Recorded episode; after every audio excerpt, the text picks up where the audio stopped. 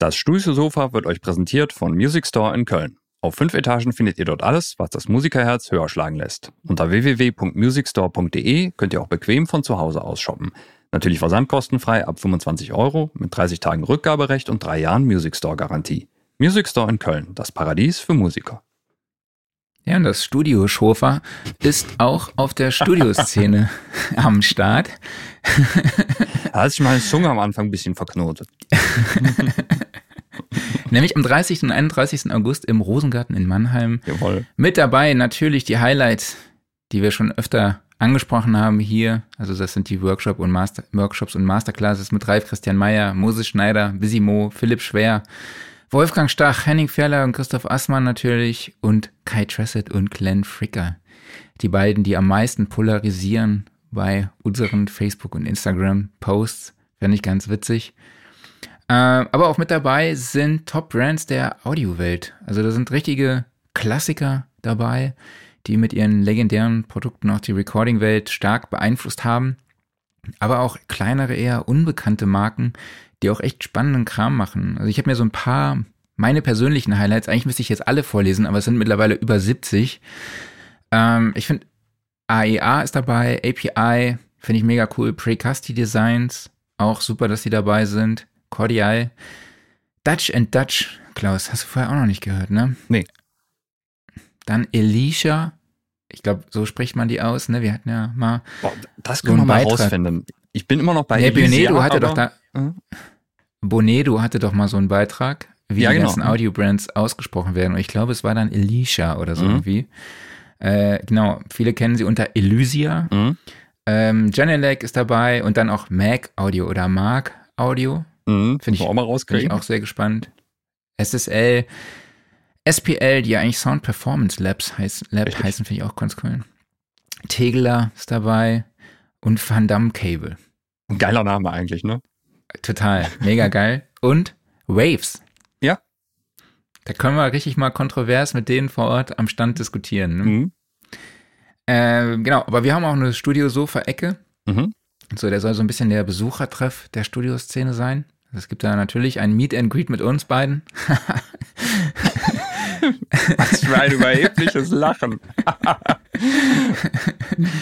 ähm, ich bin gespannt, wie viele Leute uns einfach anquatschen, so hey und so und ja, also wir können uns keine Namen merken, das kann man schon mal vorweg sagen. Und keine Gesichter. Also, also solltest Gesichter, du also Gast in diesem Podcast gewesen sein und ich erkenne dich nicht wieder, es tut mir furchtbar leid. Du kriegst dann ein T-Shirt geschenkt.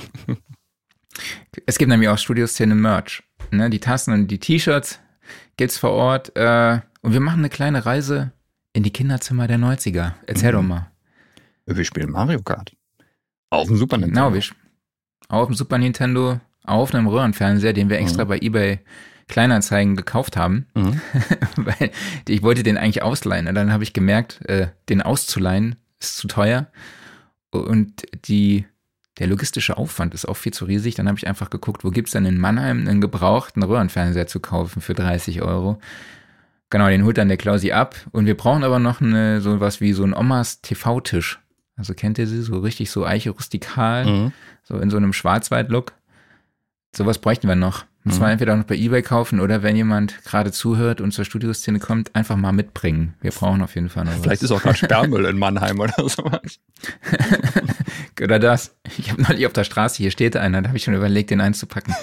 ähm, genau, wir machen auf jeden Fall so einen Time Trial Wettbewerb. Also jeder fährt eine Runde auf einer festgelegten Strecke.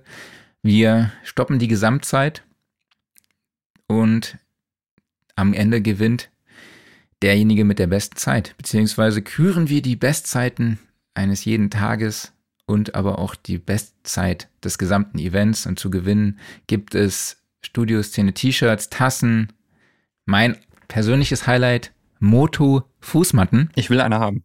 Ich will eine haben. ja. Dann äh, Telefunken, Mikrofonkabel, Sound Recording Jahresabo, Rode NTH 100 Studio Kopfhörer mhm. und der Hauptgewinn ist das Audient ID 44 MK2. Audio-Interface. Leute, tut euch Ich das glaube, mal das kostet weg. 540 Euro oder ja. so, ne? Ihr setzt Also euch vor ein Super Nintendo, spielt Mario Kart und gewinnt eventuell ein Audio-Interface im Wert von 500 Euro. Wo gab's das schon mal? Genau. Und wir haben uns kurzfristig noch entschlossen, eine Ticketverlosung zu machen, weil Klaus hatte eine geniale Idee Richtig. für Also, eine Aufgabe. Also schieß los. genau. Wir machen, machen wir das per Mail? äh, Oder Ja, per Mail. Genau. Also bitte eine Mail an redaktion.soundandrecording.de schicken. Es geht darum, wo gehört der EQ hin? Vor oder hinter den Kompressor? Allerdings, wrong answers only. Ihr kennt das Prinzip, ne? Also nur falsche Antworten sind erlaubt. Seid mal kreativ. Genau, also alles an redaktion.soundandrecording.de mit dem Betreff Studioszene 2022. Einsendeschluss ist der 24.8. Genau, und ihr erhaltet dann, also wir verlosen insgesamt fünf Tickets, fünf Zweitagestickets mit Zugang zur Masterclass. Und wenn ihr aber keinen Bock habt, Tickets zu gewinnen, sondern die kaufen wollt, dann könnt ihr das unter studioszene.de und dort gibt's auch alle Infos zum Programm und zum Event. Wir freuen uns auf euch und wir sind schon ziemlich heiß, wie man merkt, weil wir haben jetzt schon sechs Minuten darüber gesprochen, aber jetzt lassen wir unseren Gast nicht länger warten. Jawohl.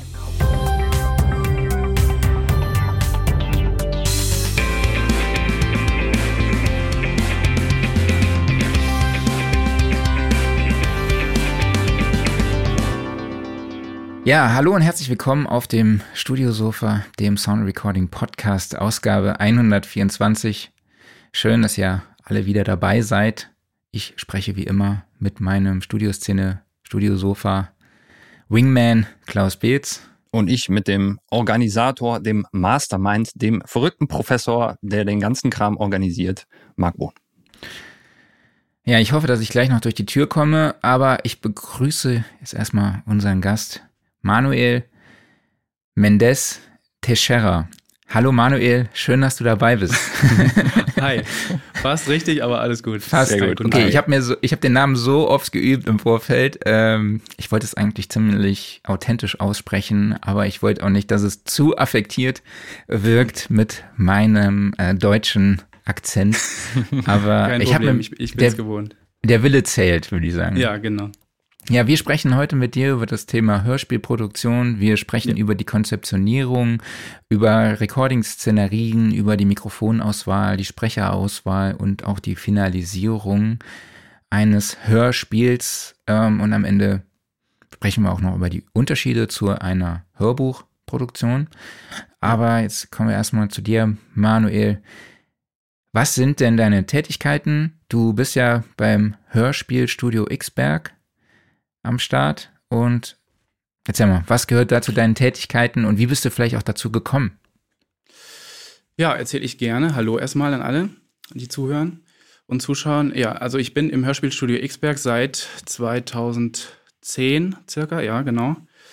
Und habe da ganz normal ein Praktikum angefangen. Also während, während dem SAE-Studium habe ich mich da auf ein Praktikum beworben und äh, wurde da gleich genommen und äh, fand es so toll da, dass ich da einfach geblieben bin. Und dann über die Jahre da gewachsen bin, sag ich mal. Und ähm, Mhm, genau, cool. es, also wenn man dort anfängt, ist es so, man macht dann erstmal äh, eigentlich ein Jahr oder zwei nur Sprachschnitt, um, um schnell zu werden, um Geschwindigkeit zu bekommen. Und äh, also ich weiß noch, als ich da am ersten Tag hinkam und ich da eingearbeitet wurde und äh, die Jungs und Mädels mir da gezeigt haben, wie die schneiden, da dachte ich, gut, jetzt kann ich hier wieder gehen, das war's für mich, aber äh, die, die haben mich dann an die Hand genommen und also ich konnte schon ein bisschen was, ich dachte, ich kann auch ein bisschen schneiden, aber als ich das gesehen habe, dachte ich, das war's, aber die haben mich dann ganz gut an die Hand genommen und äh, genau, haben mich da rangeführt und dann macht und macht und macht man jeden Tag, jeden Tag dasselbe, dass man einfach auf Geschwindigkeit kommt und dann kann man das irgendwann auch.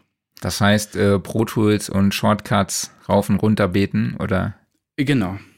Das den ganzen Tag, aber äh, das, das lernt man relativ schnell. Es geht eher darum, verschiedene Stimmen, verschiedene Frequenzen kennenzulernen. Wie kriege ich welche Geräusche, Geräusche schnell und effektiv raus? Was muss ich machen dafür? Das ist das, was man, was man da primär lernt. Ach, spannend, okay, da bin ich.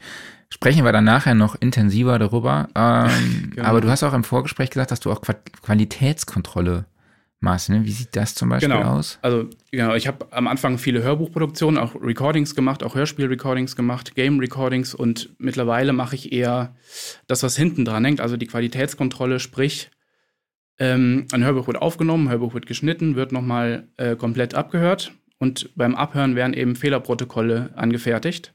Und die kommen dann zu mir, wo dann drauf steht, äh, der Sprecher sagt hier das statt dem Wort, das hier ist ein Geräusch, da muss eine Pause kürzer. Und da Okay. versuche ich dann den ganzen Tag irgendwas umzubasteln, Worte umzuschneiden, Sätze umzuschneiden, Geräusche rauszumachen, das, was eben noch drin geblieben ist bei der Aufnahme. Mhm. Genau. Und dann am Ende das Erstellen der Master für Presswerke oder Auslieferungen an die ganzen Streaming-Portale. Nochmal Check, dass Lautheit alles passt. Das Tracking ist ein großes Thema, also in kleine Okay. Snippets schneiden für die Streaming-Portale. Genau, das sind so meine Hauptaufgaben und eben so ein bisschen die Planung und äh, Konzeptionierung von Hörbuchprojekten, sprich, wer ist wann in welchem Studio, wer nimmt wann wo auf, wann wird das wo geschnitten. Das mache ich mit einem Kollegen zusammen. Mhm. Genau, das sind so meine Hauptaufgaben. Ja, das X-Berg-Studio ist ja auch sehr etabliert in der Hörspielproduktion. Kannst du uns ein paar Referenzen nennen? Ja, also genau, etabliert ist es schon. Wir machen auch, keine Ahnung, wie lange schon Hörspiele, auch schon lange bevor ich da war, wurden dort Hörspiele produziert. Und das ist bunt gemischt. Mittlerweile äh, produzieren wir Hörspiele für Tonis, wir produzieren, Ach echt, Äh, die Tonis? ja, wir produzieren die Sebastian Fitzek Hörspiele, Rebecca Gablé Hörspiele, drei Fragezeichen Sachen, also alles Mögliche. Cool. Vielleicht habe ich ja dann Toni schon mal von euch gehört. So. Bestimmt. Jetzt gerade neu, äh, gerade neu sind diese Steif-Tonis, diese Kuscheltiere, die man dann auf die Tony-Boxen setzt und die haben wir, genau, die produzieren Ach, wir echt? auch gerade. Ach, Steif-Kuscheltiere, das muss ich mir mal anschauen. Ich bin ein Riesenfan von den Tonis. Mein Lieblingstoni ist Eule findet den Beat. Könnt ihr mal für jemanden, der da keine Ahnung von hat, erklären, was ein Toni-Hörspiel ist? Ja, ein Toni-Hörspiel ist ein Kinderspielzeug, nenne ich es jetzt einfach mal. Es ist eine Box im ja, Würfelformat Mhm. Und äh, es gibt dann Figuren, die man darauf stellt. Mhm. Die halten dann mit einem Magneten da auch fest. Mhm. Und ähm, da sind dann einfach Hörspiele drauf ne? oder Musik. Das Okay. heißt, die Kinder haben dann trotzdem noch so eine, einen haptischen Bezug Mhm. zur Musik, aber es ist halt keine ähm, Kassette oder Mhm. so, sondern ähm, ja, eben so eine Figur. Es hat auch so einen Sammelcharakter, dann Mhm. so diese Figuren zu sammeln. Man kann dann mit diesen Figuren auch spielen und so. Das ist echt ganz witzig. Ja. Und wie lang Ja, ist so ein Hörspiel? Also ist es auch wie, wie wirklich wie so eine Kassette damals? So eine Stunde oder? Ja, genau. Hm. Also es gibt es natürlich die unterschiedlichsten, ne? Also bei Eule findet den Beat ist halt eine Eule, Mhm. die halt durch die Welt reist und verschiedene Genre kennenlernt. Mhm. Ich glaube, ich habe da auch schon mal drüber gesprochen. Also die findet dann den Schlager Biber, der Geil. dann einen Schlagersong macht und äh, genau. Das ist echt ganz witzig. Mhm. Und dann kommt halt auch der Song eben auch rein von diesem Schlager Biber oder von der Metal-Schabe Mhm. oder keine Ahnung. Die ganz Metal-Schabe. cool. Das ist ja super. Genau. geil. Ich glaube, oder das war die Jazz oder ich glaube, die Schabe macht Jazz, ich weiß nicht mehr. Irgendwie sowas. Alles klar. Die hat einen, verstehe. Einen Jazzkeller. Naja, Richtig cool. ähm, genau, Manuel, ich habe jetzt gerade mal erzählt, was Tonis sind. ja, ja. Ja, sorry, ich, wir haben eben schon im Vorgespräch geklärt, dass äh, ich hier heute eine sehr schlechte Internetverbindung habe. Wir wissen nicht warum, aber wir hoffen das Ja. Beste. Ach, kriegen wir hin. Wir sind ja die Ja. Meister im Zeitüberbrücken und äh, mit dem. Wir sind ja live. Richtig, genau. Ja. Ich glaube, es hat auch keiner gemerkt. Wir haben gar nicht gesagt, dass du weg bist. Ach, Außer man hätte es im Stream gesehen, aber das macht nichts. Ne? Äh, War ja letzte Woche, war ja auch schon, sagen wir mal, ein bisschen abenteuerlich. Und wenn es das heute auch wird, aber ey, ist, kriegen wir hin, ne? Alles gut. wir arbeiten daran. Wir arbeiten. Oder beziehungsweise StreamYard muss daran Ja, arbeiten. äh, so. wir sind auch schon im Austausch, sagen wir mal so. Prost. Genau. Äh, Klaus hat ja auch schon im Vorgespräch erwähnt, dass du in einem sehr schicken Studio sitzt. Vielleicht kannst du uns nochmal sagen, wo sitzt du gerade? Ich äh, sitze gerade in Potsdam-Babelsberg innerhalb des äh, Filmstudios und hier, wir haben hier so ein kleines äh, Foley-Studio. Sprich, hier hat unser Foley-Artist seine ganzen Sachen gelagert, dass er die nicht immer von A nach B schleppen muss und hier werden eben die ganzen Foleys aufgenommen für unsere Hörspiele. Auch mal Hörbuch, aber primär wird das hier als Foley-Studio genutzt. Cool. Also habt ihr dann auch so eine Foley Stage vor Ort und so? Ähm, genau, also so verschiedene Bodenbeläge und Ja. äh, ein ganzer Raum voll Sperrmüll, könnte man sagen, was man eben dazu alles braucht. Also das wäre mein Zimmer ist dann Klaus, was du hast ein riesen Vorlesstudio. Spaß. nee, aber ähm, okay, steigen wir einfach mal in das Thema ein, Hörspielproduktion. Ja, ja. Ähm, wer kommt denn überhaupt auf euch zu, um Hörspiele zu produzieren und wie sehen dann so die Anforderungen aus? Ja, ähm, das ist ganz verschieden. Also sind teilweise sind das Verlage größtenteils, wie äh, die ganzen großen, also Audible, Random House, Hörbuch Hamburg, bla, die die Hörspiele produzieren wollen, kommen auf uns zu, teilweise mit fertigen Konzepten, teilweise aber auch mit nur einer Idee. Und wir haben bei uns so ein, so ein Inhouse-Stories-Team, was auch Stoffe entwickelt. Und dann werden komplette Hörspiele konzeptioniert.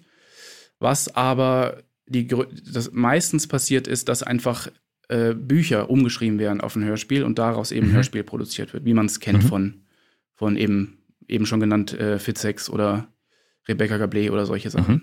Genau, das, das machen wir eigentlich am meisten. Oder übernehmt ihr dann auch dieses Umschreiben? Äh, bieten wir an, teilweise machen wir das aber auch einfach mit Freien, die dann für uns umschreiben und für uns zuarbeiten. Aber auch, also wir haben auch eigene Regisseure, die auch äh, solche Sachen mal umschreiben. Das ist von Projekt zu Projekt verschieden. Das, da gibt es jetzt nicht bei jedem Projekt äh, den gleichen Workflow. Okay. Ja. Ähm, kannst du uns vielleicht mal mitnehmen in diese Konzeptionierung von einer, einem Hörspiel? Wie sieht das aus? So, ich sage jetzt mal einfach von der Anfrage bis zur ersten Kommunikation und welche wichtigen Faktoren spielen bei der Konzeptionierung eine Rolle? Du hast jetzt schon ein paar Sachen mhm. Erzählt. Ja, das sage ich jetzt wahrscheinlich vor jeder Antwort, aber auch das ist wieder komplett verschieden. Das kommt eben auf, ich sag mal, auf die, auf die Länge des Hörspiels an und auf die Komplexität. Also wir mhm. haben Hörspiele, die sind am Ende 45 Stunden lang und da plant man dann eben schon mal äh, ein halbes Jahr für. Und da fängt das eben, da fängt das Konzept an, auch da natürlich erstmal mit, mit äh, Schreiben des Skripts. Das ist, also in, im Prinzip ist es wie ein Drehbuch, eben ohne Bild. Darauf folgt dann eigentlich die Sprecher- und Sprecherinnenbesetzung. Da können wir vielleicht auch gleich nochmal näher drauf eingehen, mhm. wie das so abläuft. Ja, und dann äh, werden nach und nach die Recording-Tage geplant, die Studio-Tage geplant. Ich meine, wir haben relativ viele Studios, wir können immer ganz gut hin und her schieben, aber man muss schon gucken, dass man manche Rollen vielleicht doch irgendwie zusammen aufnimmt. Also das ist schon viel, wir nennen das immer Tetris. Wann muss wer wo sein, damit das funktioniert. Mhm. Ja, so und dann genau, dann durchläuft das den normalen Prozess, also Recording, Editing, Sounddesign, aber da gehen wir ja noch drauf ein, denke ich. Ja. Ja. Ähm, was mich an dieser Stelle noch interessiert ist, wie ja. werden denn Foleys dann eingebunden und auch geplant? Also passiert das schon, während äh, ihr oder ein Mitarbeiter oder ein freier Mitarbeiter von euch dann das Hörbuch bzw. das Buch umschreibt auf ein Hörspiel, dass er sich schon Gedanken macht, wie sehen die Szenarien aus, mhm. also auch so faktisch so eine Art Drehbuch dann schreibt? Äh, ja, das wird während der, während der Skriptkonzeptionierung wird das im Prinzip schon gemacht und da werden dann schon äh, FX-Anweisungen reingeschrieben. Und mittlerweile sind die Regisseure und Regisseurinnen bei uns auch so weit, dass sie wissen, was, was Foley-technisch geht, also was wirklich vom Foley-Artist gemacht werden kann, was aus der Box kommen muss. Und das wird dann eigentlich meistens schon ins Skript reingeschrieben. Klar, kann es da auch mal Änderungen geben, aber eigentlich ist das von vornherein klar und dann werden daraus resultierend eben auch die Foley-Sessions geplant. Okay, genau. cool. Ähm, genau, du hast jetzt auch schon gesagt, dass die Sprecherauswahl eine wichtige Rolle ist. Wie sieht ja. die denn aus? Die sieht so aus, also das ist, ähm, Meistens ist ja ein Hörspiel auch mit Erzähler, sprich es gibt eine Hauptstimme, die das ganze Hörspiel begleitet. Wir haben teilweise auch Hörspiele gemacht, die komplett ohne Erzähler auskommen, aber meistens ist, ist es eben so. Und der Erzähler wird meistens zuerst aufgenommen. Der steht meistens fest, also entweder wird er vom Verlag vorgegeben oder wir machen Vorschläge. Und wenn es dann um die einzelnen Rollenbesetzungen geht, da guckt der Regisseur oder der Skripter, der Texter einfach schon bei der Skripterstellung, welche Stimme könnte darauf passen. Und wir haben im Prinzip so eine eigene Datenbank, wo wir filtern können. Ich suche jetzt als Beispiel Stimmalter weiblich 30 bis 40, Stimme ein bisschen rauer und was weiß ich, dieser oder dieser Akzent als Beispiel. Und dann tippen wir das in eine Maske ein, dann kriegen wir schon mal Vorschläge aus unserer eigenen Datenbank. Und dann gucken wir, wer passt, wer verfügbar ist und so setzt sich das dann im Prinzip zusammen. Habt ihr dann auch da Stimmbeispiele, dann, also Audiobeispiele der einzelnen ja. Stimmen in ja, dieser Datenbank genau. drin? Genau, die sind da alle eingepflegt. Da gibt es dann Audiobeispiele für Hörbuch, für Hörspiel, für Werbung, für Voice-Over, alles Mögliche. Okay, was würdest du sagen, wie viel Zeit nimmt das in, in Anspruch, dieser Prozess?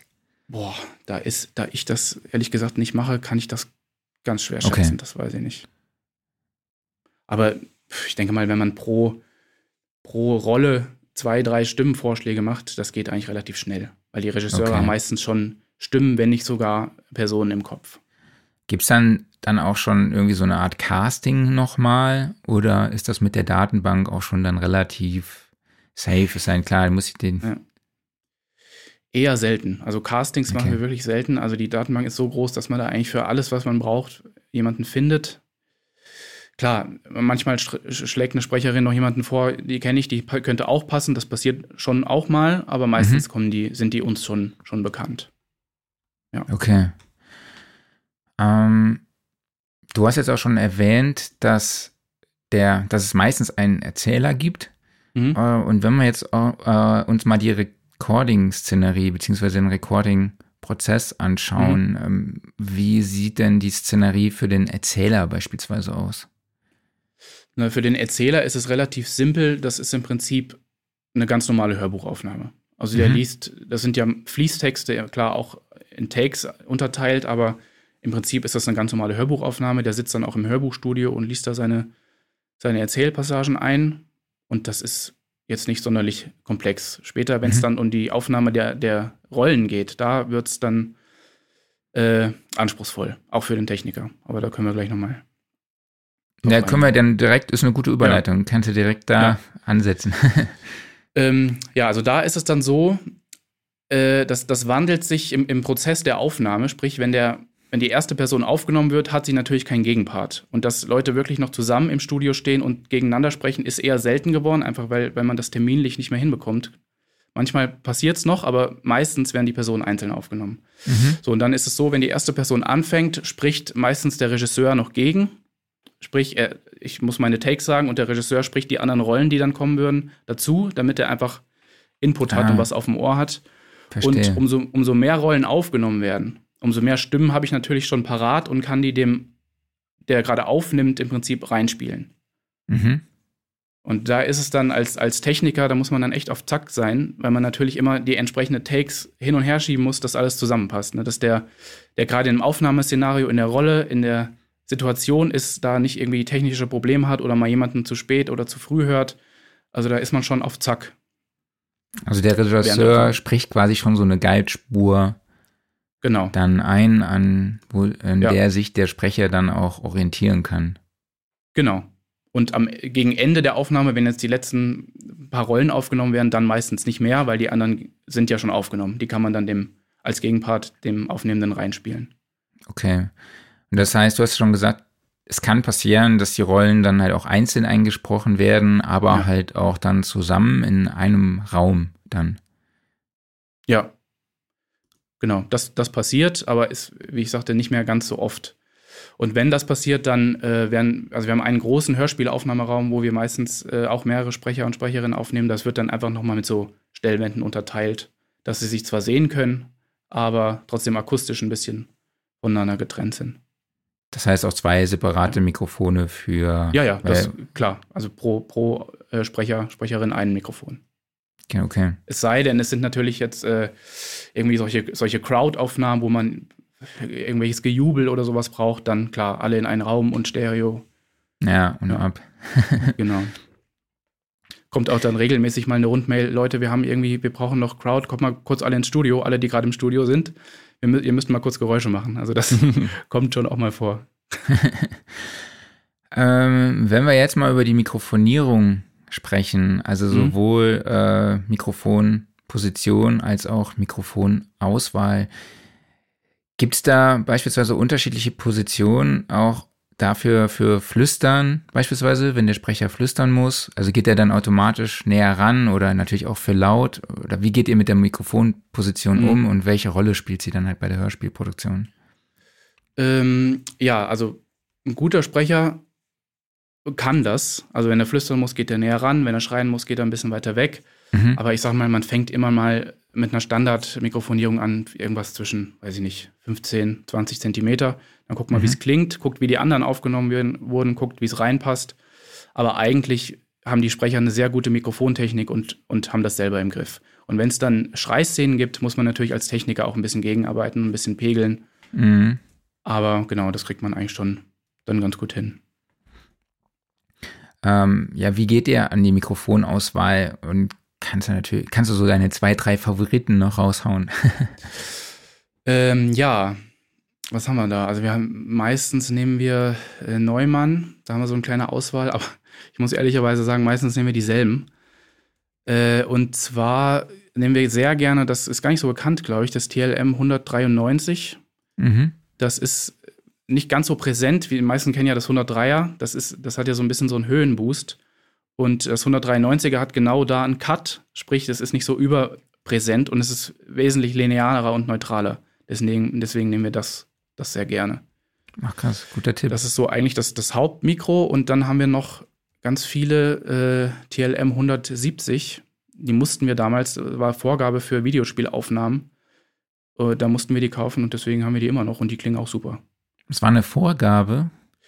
Das war damals so Vorgabe. Wir haben äh, damals für Ubisoft Spiele produziert, also Lokalis Lokalisationen gemacht und da war Vorgabe dieses Mikro und dieser bestimmte Neve Preamp. Das Ach krass. Mussten wir dann alles anschaffen. Krass. Ja. Einfach für Recallbarkeit, damit alles ähnlich klingt, aber genau, die haben wir Ja. halt alle noch und dann benutzen wir sie natürlich auch.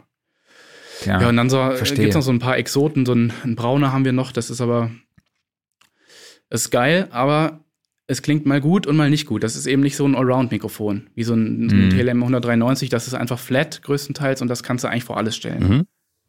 Und also, wenn ich jetzt eine Hörbuchaufnahme habe, die über zwei, drei Wochen geht, dann lasse ich mir auch mal Zeit und probiere ein bisschen aus. Aber wenn du am Tag 10, 15 Sprecher und Sprecherinnen vom Mikro hast, dann brauchst du einfach was, was, was flat klingt, wo du immer weißt, was am Ende dabei rauskommt. ne? Da kannst du jetzt nicht Mhm. groß noch rumprobieren. Genau, also das sind so die Hauptmikrofone, sag ich mal. Ja. Habt ihr denn trotzdem noch so, ich sag mal, ein paar Spezialtools in der Schublade, die halt besonders färben, einfach für gewisse Situationen? Nee, eigentlich nicht. Also wir nehmen eigentlich immer relativ clean auf. Mhm. Also, Das, das wird, passiert eigentlich alles in der Postproduktion. mhm, okay. Also wobei, man muss ein bisschen trennen zwischen Hörspiel und Hörbuch. Mhm. Hörspiel muss, also nehmen wir eigentlich immer clean auf, damit man in der Mischung einfach noch reagieren kann. Mhm. Wenn das zu viel färbt, kann man Probleme kriegen, das ins, in, die, in den Mix integrieren zu können. Ist ja bei der Musik ähnlich. Beim Hörbuch ist es aber so, äh, da hast du ja meistens nur eine Stimme und da kann man auch mal ein bisschen spielen, ein bisschen Farbe geben mit dem Preamp, das machen wir dann schon. Mhm. Genau, das muss ja im Prinzip nirgendwo reinpassen. Das klingt, wie es klingt und da kann man auch ein bisschen spielen. Wie ist es dann beim, ähm, beim allgemein beim Sounddesign beziehungsweise beim Foley? Ja. Größtenteils selbst aufnehmen auch oder Libraries? Es kommt ganz aufs Hörspiel an, aber meistens ist es so, dass, ähm, dass es schneller geht, wenn der Foley-Artist das macht. Das, das denkt Okay. man jetzt auf Mhm. Anhieb erstmal nicht. Aber tatsächlich ist es so, weil der hat seine Szenen im Kopf, der, der ist im Hörspiel drin und weiß dann, in der Szene laufen drei Leute von da nach da, zwei Leute von da nach da, hier brauche ich eine Tür. Und es geht meistens schneller, wenn das einmal durchgespielt wird, die Szene, zwei, dreimal am Stück, dass er alle Personen einzeln abdecken kann, als für jedes Sound-FX-Sample, was man da braucht, äh, was suchen. Mhm. Das ist tatsächlich so, dass wir mehr selber machen als aus der Box nehmen. Aber auch das äh, kommt aufs Projekt an, wenn wir jetzt irgendwie ein, ein Hörspiel haben, was, was im Weltraum spielt, wo viele Laser, Zischgeräusche, was auch immer, dann geht das natürlich nicht. Da muss man natürlich alles aus der Box nehmen. Ist das auch so Genau. ein bisschen, ähm, ja, ich meine, eigentlich hast du die Frage schon beantwortet, aber ich, ich wollte fragen, ist das auch eine Budgetfrage? Also ich kann mir ja vorstellen, klar, wenn du jetzt einen Foley-Artist noch dabei hast, den musst du natürlich auch irgendwie bezahlen, aber wenn er Mhm. gleichzeitig dann dadurch wieder schneller ist, sparst du wieder, ne? Oder kalkuliert man dann trotzdem noch so ein bisschen rum und guckt, wie sieht's aus?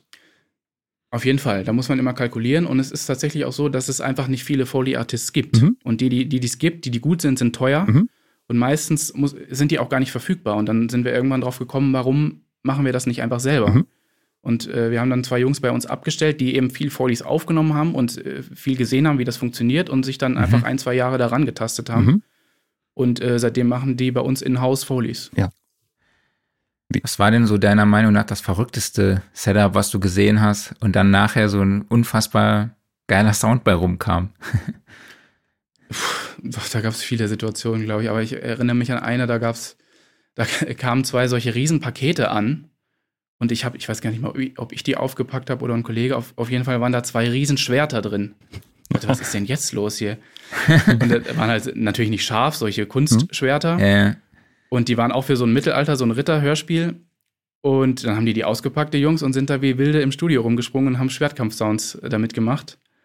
Und ähm, genau, sowas passiert dann öfter mal, ne? Sehr cool. Ja, Ja, oder generell bei Folies ist es tatsächlich so, dass nicht oft die Geräusche mit dem Utensil gemacht werden, wofür es eigentlich gedacht Mhm. ist. Also als Beispiel, Genau. Regen macht man mit einer 5-Minuten-Terrine, wenn man die ganz langsam hin und her schüttelt, solche Sachen. Also das sind, kommen die verrücktesten Sachen Mhm. Ah, ja, verstehe. zustande. so, oder so dann läuft man auch mal, ne? ja genau. Oder dann läuft man auch mal über den Flohmarkt und probiert jeden Stuhl aus und guckt, welcher knarzt am meisten, den brauche Mhm. ich. Die denken dann auch schon, du hast den an der Brause. aber so, solche Sachen passieren dann schon mal. Ach, geil. Das heißt, man geht schon mit diesem Blick dann als Foley-Artist quasi durch die Welt. Genau, und hört überall Geräusche. Sehr cool. Klaus, weißt du, ich habe noch eine Aufgabe für dich fürs nächste Sounddesign. Mhm. Ich hätte gerne diesen Sound von Bibi Blocksberg, wenn sie fliegt. Kennst du das? Boah, Wenn, er, wenn sie mit dem Kartoffelbrei abhebt. Den finde ich mega den muss geil. ich nachholen. Das ist sehr, sehr lange her, seit ich Baby Blocksberg das letzte Mal gehört habe. Und das war auch eine sehr, sehr alte Folge. Ich weiß nicht, ob der sich vielleicht mittlerweile mal geändert hat. Ich, äh, ich werde das Nee, nachholen. Ich glaube, ich, ich, glaub, ich, er wurde ein bisschen gepimpt. Ja. okay, Ken, kennt ihr noch die Jetsons? ja. Na klar. Ja, es war so ähnlich. Ich finde es so ähnlich, wenn die mit ihrem Fluggerät da unterwegs Mhm. sind. Da finde die Sounds sind sich, sind sich ein bisschen ähnlich. Vielleicht. Ja, aber vielleicht kann man auch auf den Recording-Prozess von den Foleys eingehen. Ja. Das heißt, äh, genau, vielleicht kannst du mal so Unterschiede sagen, so zwischen Foley Stage vielleicht und halt auch eben der Schwerkampf, Schwertkampf-Situation. Äh, ja, Foley Stage ist im Prinzip, bedeutet eigentlich, äh, man hat verschiedene Bodenbeläge, die man gleichzeitig zur Verfügung hat. Also das sind eigentlich immer solche großen Bretter. Auf einem Stück ist Kies, da ist Holz, da ist eine Fliese, da ist das. Und dann hat der Foley Artist da verschiedene Schuhe oder was weiß ich, wo, er- wo er damit über die verschiedenen Sachen läuft. Und der Recording-Prozess sieht dann eigentlich so aus, ich nenne jetzt einfach mal ein Beispiel. Drei Ritter reiten auf eine Burg zu und äh, kommen dann von, von einer Sandstraße auf Kopfsteinpflaster und das wird dann im Prinzip so gemacht, dass die Szene, je nachdem wie viel Takes der Foley Artist braucht, läuft dann zwei, dreimal durch. Im ersten Take macht er die Sandgeräusche, im zweiten Take macht er die Geräusche auf Kopfsteinpflaster und dann macht er noch irgendwelche Raschelgeräusche auf dem Bein mit irgendwelchen Stoffen oder Kettenhemden oder was auch immer und so oft läuft die Szene durch, bis quasi alles im Kasten ist. Also das habt ihr auch alles vor Ort, so unterschiedliche Stoffe, Kettenhemden und Genau, genau. Aber man muss auch Krass. dazu sagen, man nimmt jetzt nicht bei jedem Hörspiel alles neu auf. Also wenn ich jetzt das fünfte Mittelalter-Hörspiel mache, nehme ich natürlich auch mal Pferdegeklapper oder was auch immer oder Geraschel von einem anderen. Wenn man weiß, das kam in der Szene schon mal vor, wird das hier Ja. und da natürlich auch normal verwendet. Es wird jetzt nicht alles neu gemacht, aber solche Türgeräusche oder solchen, solche explosiven Geräusche, sowas macht man eigentlich immer nochmal neu mit. Genau. Und dann okay. passiert es auch schon mal, dass ein Foley Artist mal irgendwie einen Tag da sitzt und übt Pferdegetrappel und oder solche Sachen. Ne? Das kommt immer mal wieder vor. Okay, genau. Wie sieht das denn aus? Ich würde gern wissen, wie hier Amadeus und Sabrina und Maharaja und äh, was weiß ich was ihre Sounds kriegen, falls ihr wisst, von was ich rede. Boah, also äh, wie jetzt genau welches Geräusch der Foley Artist wie macht, äh, kann ich dir auch nicht so ganz genau sagen. Also es wird wird auch viel dann gespielt auf dem Keyboard, klar, mit, mit Pferdegetrappel oder so. Das gibt, da gibt es ja Libraries für. Das sind dann keine fertigen, also sind fertige Samples, aber die trotzdem noch live gespielt werden, so kann man es vielleicht sagen. Ah, okay, okay. Aber äh, mit welchem Utensil jetzt welche Geräusche genau gemacht werden, da müsste man dann wirklich den Foley Artist selber ranholen, glaube ich. okay. Vielleicht kannst du uns mal einen vermitteln, so als Kontakt. Denn, Ja, unseren, klar. Warum ja.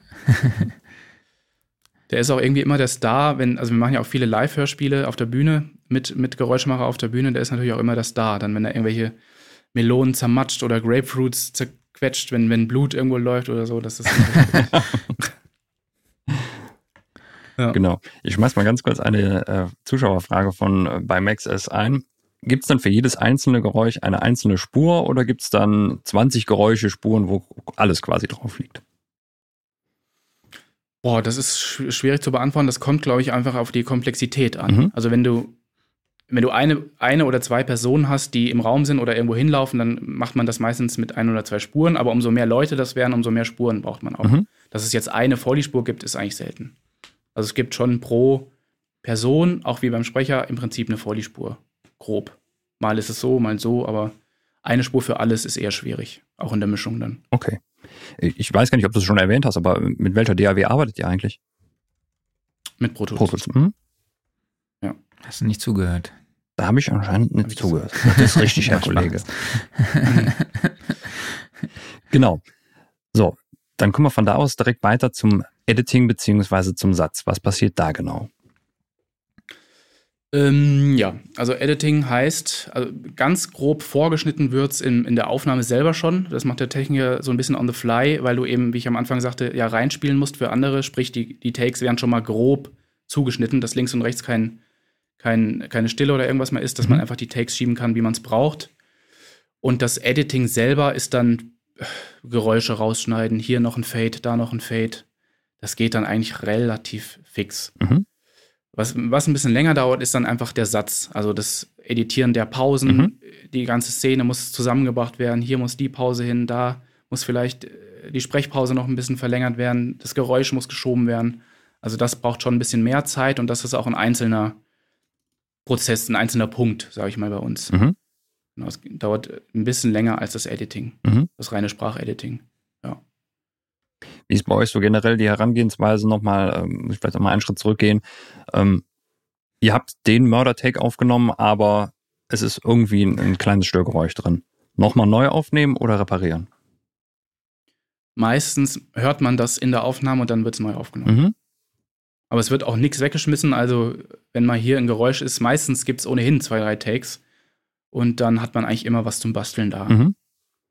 Und im, im schlimmsten Falle muss der Sprecher dann nochmal ins Studio kommen, aber das passiert eigentlich ganz selten. Ja. Ja. Also meistens kriegt man es mit und nimmt direkt neu auf. Mhm. Also ist allgemein so Ja. der, der Einsatz von Reparaturtools eher selten. Eher selten, es sei denn, man kriegt mal Spuren aus anderen Studios noch irgendwie angeliefert, die man anpassen muss Mhm. oder wo irgendwelche Geräusche drauf sind. Aber die Aufnahmen sind ja eigentlich alle im Studio, sprich relativ sauber. Mhm. Mhm. Das Gegenteil ist dann, also wir machen auch teilweise On-Location-Hörspiele, sprich, wir sind nicht im Studio, sondern gehen wirklich raus und nehmen die Hörspiele da auf, wo sie stattfinden, sprich in irgendeinem Knast, in irgendeiner, Mhm. was weiß ich, in irgendeiner Bar. Das machen wir schon auch. Und Im da Knast? Haben, haben wir auch schon gemacht, ja. Krass. Ähm, das ist dann ein bisschen aufwendiger und da hat man dann eben auch mit, mit Reparaturtools zu tun, bei solchen On-Location-Sachen. Also im, im Prinzip ist es wie ein Film ohne Bild. Mhm. Da wird auch genauso geangelt oder mikrofoniert. Genau. Dumme Frage. Das, äh, Warum macht man das? Also einfach damit die, die Sprecher mehr in ihre Rolle eintauchen können, oder? Weil weil es Spaß macht. Ah, ein guter Punkt. Also, genau, das macht einfach Spaß und wir, haben, wir hatten mal ein Projekt, wo wir einfach äh, ein paar Tage in einem, in einem Haus quasi uns eingeschlossen haben, da alles mikrofoniert haben und da dann so ein Gruselhörspiel gemacht haben. Ach cool. Und sowas macht, macht einfach Spaß. Ne? Mhm. Natürlich kann man das auch alles im Studio machen, aber manchmal machen wir eben solche, ich sag mal in Anführungszeichen, Kunstprojekte, wo wir uns einfach ein bisschen austoben können. Mhm. Und das ist auch echt cool in dem Studio hier in der Firma, dass, dass man dafür Freiraum bekommt. Sowas mal Das auszuprobieren. klingt auf jeden Fall sehr geil. Sehr spannend. Klaus, das wäre doch sowas für dich, so nachts in so einem Horrorhaus irgendwie rumrennen und Sounds aufnehmen. Ich finde das großartig. Äh, Wenn wir uns jetzt das Mixing anschauen, ähm, vielleicht fangen wir wirklich ganz von vorne an. Wie groß können denn solche Projekte sein und wie viele Spuren gibt es? Kommt wahrscheinlich darauf an, aber kommt immer drauf an. Kommt drauf an. vielleicht Kommt immer drauf an. Genau, es kommt halt immer drauf an, aber vielleicht kannst du uns trotzdem so einen groben Einblick geben. Ja, ähm, also man hat, na klar, pro, pro Sprecher, pro Sprecherin eine Spur. Da wird dann ein bisschen, äh, ein bisschen EQ, ein bisschen Kompressor, was man eben braucht. Dann baut man sich verschiedene Räume zurecht, also eine Ritterburg, ein Festsaal oder was auch immer. Und die gelten dann natürlich fürs ganze Hörspiel. Mhm. Das baut man jetzt natürlich nicht jedes Mal neu. Und damit das nicht zu riesig wird, ich kann ja jetzt nicht 45 Stunden Hörspiel in eine Session packen, wird das im Prinzip immer in, in Szenen geteilt. Daraus werden dann Templates erstellt. Template Burg, darin packe ich jetzt alles, was in der Burg spielt. Dann äh, habe ich da alle Räume schon parat. So wird das im Prinzip aufgebaut. Aber so eine Session kann dann schon auch mal 60, 70 Spuren haben, ne? je nach Mhm. Mhm. Komplexität, je nach Anzahl der Personen. Dann hier noch ein Hall, dann da noch, äh, genau. Das kommt schon vor. Genau, das wäre jetzt die nächste Frage. Also auch wenn ihr quasi vielleicht auch on Location was aufnimmt, äh, was aufnehmt, dann kann es schon sein, dass ihr auch mit weiteren Effekten noch danach auch arbeitet mit Hall oder Aber on Location eigentlich weniger, da soll es dann eigentlich schon so bleiben, wie es ist. Da wird dann Mhm. eher vor Ort so lange rumgedoktert, bis es passt. Aber bei Hörspielen, die im Studio aufgenommen werden, klar, muss man natürlich äh, Räume schaffen und Szenarien bauen. Oder Szene im Auto oder was auch immer. Das versucht man dann natürlich abzubilden, klar. Oder Okay. gerade Tiefenstaffelung ist ein großes Thema. Wenn Mhm. Leute weggehen, wenn Leute wiederkommen, wenn Leute im Raum von links nach rechts laufen, muss das natürlich einmal die Sprache wiedergeben, aber auch die Foleys. Weil wenn die Foleys in die andere Richtung laufen, klingt's blöd.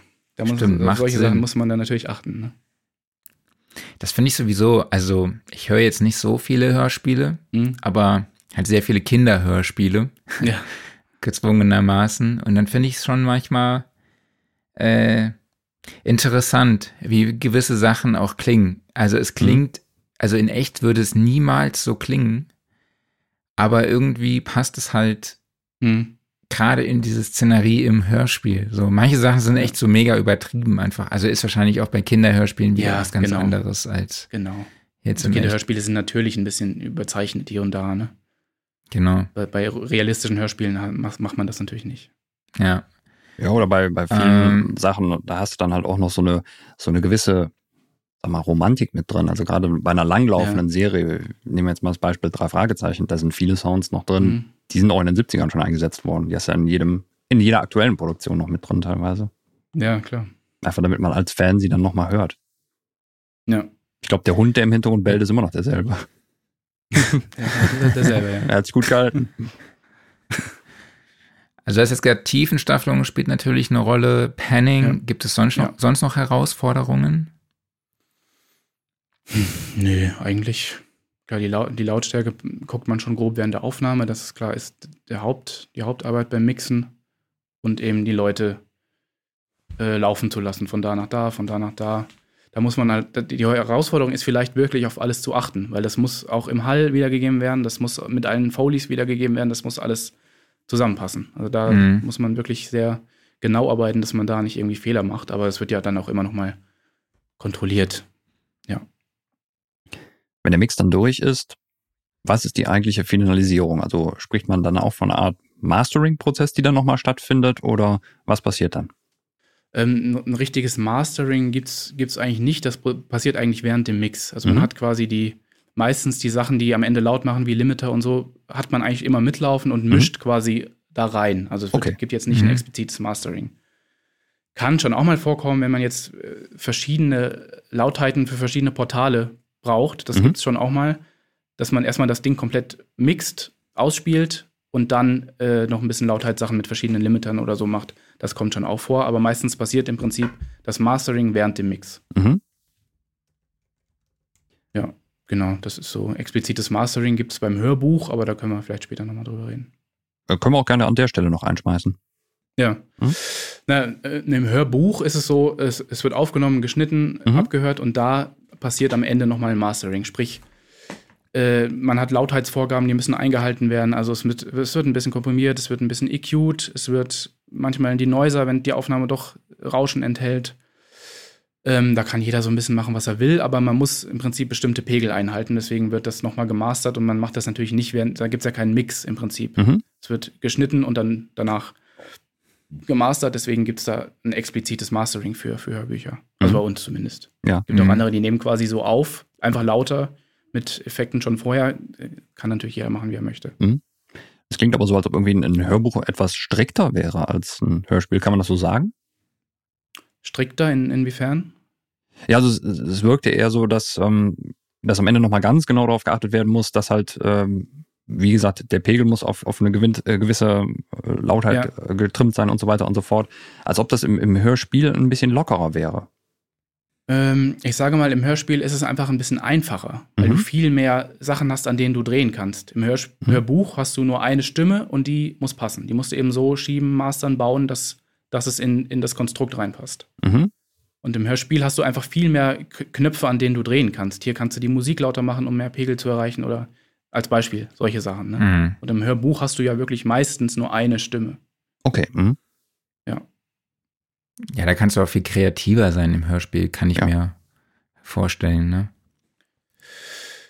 Ja, kommt drauf an. Also man denkt immer, Hörbuch ist so ein bisschen langweilige Arbeit, was es aus rein technischer Sicht auch ist. Aber das Spannende an der Hörbuchaufnahme zum Beispiel ist, wenn du einfach über zwei Wochen mit einem Sprecher, einer Sprecherin im Studio sitzt und dieses Buch vertonst und da rein wächst. Da ist eben die kreative Arbeit, macht da, macht da auch Spaß, ne? Das, das ist eben der kreative Part, klar.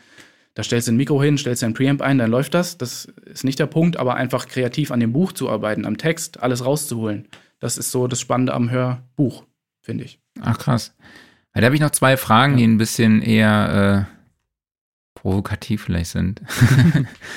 ähm, ne, welche ja. Rolle spielt denn die Geduld bei der Hörspielproduktion? Hm. Und ich glaube, dass es auch schwierig ist, so die Aufmerksamkeit hochzuhalten. Also ich glaube, so würde es mir gehen, aber so wie es jetzt gerade beschreibst, dass man da halt auch schon hm. kreativ mitwirken wirken kann, kann ja diesem Prozess dann halt auch entgegenwirken. Ja, also die Geduld spielt eine große Rolle, aber die Aufgaben werden ja verteilt. Also in mhm. einer normalen Hörspielaufnahme sitzt da ein Techniker, eine Technikerin und ein Regisseur. Sprich, der okay. Techniker konzentriert sich wirklich nur auf die Aufnahme, aufs Schieben, dass alles passt und den kreativen Part übernimmt dann meistens der Regisseur. Klar, kann man auch mal selber Input geben, wenn man da irgendwie gerade findet, das könnte anders besser sein. Aber es hat jeder seine Aufgaben und jeder ist da auch voll, voll am Ball. Ne? Da werden halt öfter mal Pausen gemacht die man ja ohnehin immer hat, wenn zwischen den Takes mal abgesetzt wird. Also das ist ja anstrengend, aber kreativ und macht Spaß. Okay, cool. Also, und wie lange dauern dann so einzelne Takes? Also kann das dann wirklich dann mal sein, dass da jemand sitzt und eine Stunde vorliest oder ist das eher so dann geteilt auf, keine Ahnung, 20 Minuten, 25 Minuten? Das kommt völlig auf die, auf die Anzahl der Takes an, die die Person in, im Hörspiel hat. Also, wenn man mhm. jetzt keine Ahnung, ein guter Sprecher, guter Sprecherin schafft, keine Ahnung, wie viel Takes in der Stunde, 20, 30, je nachdem, wie lang die sind natürlich. Und dann wird da eigentlich wirklich Satz für Satz aufgenommen. Weil man muss ja dann dazwischen auch immer wieder die anderen reinspielen, dass da ein Dialog, ein Gespräch draus wird. Okay. Ja, das ist äh, so beim Hörspiel. Beim Hörbuch ist es so, da liest man ja durch als, als Sprecher, als Sprecherin und da schafft man an einem Tag irgendwas zwischen zweieinhalb, drei Stunden fertigem Output an einem normalen Studiotag. Ah, also okay. Krass. Ja. ja. Achso, jetzt wo du es gerade sagst, ich habe vielleicht doch noch eine Frage. Ähm, wie wichtig ist, oder sagen wir es mal so, ich stelle es mir immer mega cool vor, mit so Sprechern zusammen zu arbeiten, die einfach so mega professionell sind. Und äh, wie empfindest du die Zusammenarbeit dann mit diesen Sprechern? Ich weiß nicht, ob er noch da ist, aber doch, ich glaube. Ich bin da, ich habe aber nur, ich habe eben abgehakt gehört, sorry. Okay, nee, ich wollte nur fragen, wie es für dich ist, mit so professionellen Sprechern zusammenzuarbeiten. Also ich kann mir das auch schon gut cool vorstellen, irgendwie, wenn da auch Sprecher sind, die man auch vielleicht aus irgendwelchen anderen Rollen kennt und äh, wie ist da der Umgang mit denen im Studio? Sind die schon wirklich dann so professionell, dass sie halt auch alles schon schon kennen und ähm, der Umgang im Studio ist, die Sprecher sind eigentlich alle super vorbereitet und super professionell. Mhm. Also da hat man jetzt nicht, klar, als ich das erste, erste Mal im, im Studio saß mit einem Sprecher, den ich auch vorher immer schon gehört habe, da war ich auch so ein bisschen äh, ja. zitterig und nervös, aber das ist ein super professionelles Arbeiten und das ist, äh, ja. Klar hat man auch mal Sprecher, Sprecherinnen, die gerade anfangen, da muss man, die muss man ein bisschen an die Hand nehmen, muss man ein bisschen coachen, aber meistens ist das super entspannt und die sind alle super super vorbereitet einfach und wissen natürlich, was sie da tun. Also den brauchst du jetzt nicht sagen, Flüster, geh mal ein bisschen näher ran und so. Das, das wissen die alles. Ne? Die haben ja mhm. auch schon viele Hörspiele, Hörbücher, sowas gemacht. Ja, das ist schon cool. Nimmt, erleichtert wahrscheinlich auch enorm die Arbeit. Ja, total. Also da muss man auch, das ist, wie Klaus vorhin sagte, das ist auch eine Budgetfrage. Ne? Wenn du jetzt ein Hörspiel hast mit 70 Rollen, kannst du nicht jede Rolle top besetzen, das, wie beim Film. Das geht mhm. ja nicht. Sprich, du hast deine, deine Hauptcharaktere, Und bei Rollen, die jetzt nicht so viele Takes haben, dann nimmt man natürlich auch mal Sprecher, die gerade vielleicht anfangen, noch nicht so geübt sind. Und da kann man sich ein bisschen ausprobieren, da braucht man dann ein bisschen länger. Aber das ist ja auch völlig okay. Mhm. Ne, also da kann man dann auch schon mal ausprobieren. Alles klar. Okay. Ich glaube, es kamen noch ein paar User-Fragen rein. Genau. Nehmen wir noch ein, zwei User-Fragen mit dazu. Generelle Frage von bei Maxis. Wie groß ist denn das Team? Das Team bei uns, wir sind, lass nicht lügen, ich, das fluktuiert sehr hoch. Also im Moment sind wir, glaube ich, 27 Festangestellte. Ui. Mhm. Ach, krass. Und in etwa nochmal, würde sagen, die Hälfte nochmal Freelancer dazu, je nach Projekt. Wow. Also ein bisschen, bisschen cool. gesplittet in Hörspiel, Hörbuch. Das Live-Team ist auch relativ groß, also für die Live-Hörspiele. Stories-Team, Podcast-Team, also. Aber es gibt auch immer wieder Springer zwischen den Teams, dass jeder so ein Mhm. bisschen mal das, mal das macht. Mhm. Ja. Da würde mich jetzt, äh, muss ich mal selber gerade noch eine Frage zwischenschmeißen. Äh, allgemein so mit ähm, dem ganzen Thema, dass vielleicht so dieser, dieser Hörbuchmarkt vielleicht immer noch mal ein bisschen größer wird oder auch gerade der Podcastmarkt. Also ist das sowas, wo ihr merkt, es ist ein, ein Bereich, der wirklich immer noch weiter wächst, oder? Also könntest Ja. du dir vorstellen, dass euer Team auch, dass ihr in, in einem Jahr zehn Leute mehr habt oder sowas? Definitiv wächst er. Also, als ich hier angefangen habe, waren wir, ich glaube, sechs oder sieben Leute. Der, Wow. der wächst wirklich kon konstant über, über die Jahre ist das gewachsen und es wird auch immer mehr. Wir haben uns auch immer mehr vergrößert, immer mehr Studios, aber äh, ja, ich glaube, das ist nicht mehr aufzuhalten. Ne? Seitdem das einfach super inflationär zugänglich ist, weil jeder hat ein Abspielgerät Mhm. in der Hosentasche. Früher war das nicht so. Mhm. Wird es einfach viel mehr konsumiert und das sprengt natürlich den Markt. Also, wir haben so viel Arbeit, Mhm. wir können uns nicht beschweren. Ja, das ist doch cool. Sehr, sehr gut. Ja. Dann noch Frage von Omid Eftekari. Arbeitet äh, Xberg auch mit Sprechern via Schalte? Ja, ja, sehr häufig. Mhm. Also gerade gerade in der Pandemie ist, ist Session Link und Co. jetzt egal welches Software das ist, aber ist immer mehr geworden. Mhm. Also es passiert schon auch, dass ein Sprecher sitzt bei uns, der andere sitzt in Hamburg, der Regisseur sitzt in München. Das wird dann alles zusammengeschaltet und aufgenommen. Also das ist wirklich mittlerweile Gang und Gäbe. Mhm. Dann kam gerade noch spontan eine Frage von Valomat rein. Sucht ihr Sprecher und wie kommt man in eure Sprecherkartei? Ähm, suchen immer Sprecherkartei, das ist immer, also es gibt jetzt nicht, an Tag X ist ein Casting, man kann einfach gerne mal anfragen und dann kann man mal, kann man mal zum Probesprechen vorbeikommen, ein paar Samples aufnehmen und dann ist man eigentlich im Prinzip schon in unserer Kartei einfach mal äh, ganz nett anfragen bei uns und dann kann man da sicherlich irgendwie einen Termin finden, wenn mal jemand in Berlin ist, um, einfach mal Probeaufnahmen zu machen, weil klar, umso mehr, umso besser. Vielleicht gibt es da noch irgendwelche verborgenen Stimmen, die man noch nicht kennt. Ja, also ich glaube, wenn du dir diese Stelle nochmal anhörst, vielleicht lande ich in eurer Sprecherkartei. Genau, klar, wir, wir können uns ja mal anmelden. Macht mal, ja. Super. Haben wir irgendwas vergessen? Äh, ich habe ja noch eine Frage von Bimax S. Nehmt ihr Geräusche in Mono auf oder eventuell sogar in MS, um nachher ein wenig variieren zu können? Äh, meistens in Mono, um das natürlich einfach schieben zu können. Aber wenn ich jetzt irgendwelche Gekloppe da im Hinter habe, dann nimmt man das auch schon mal in Stereo auf.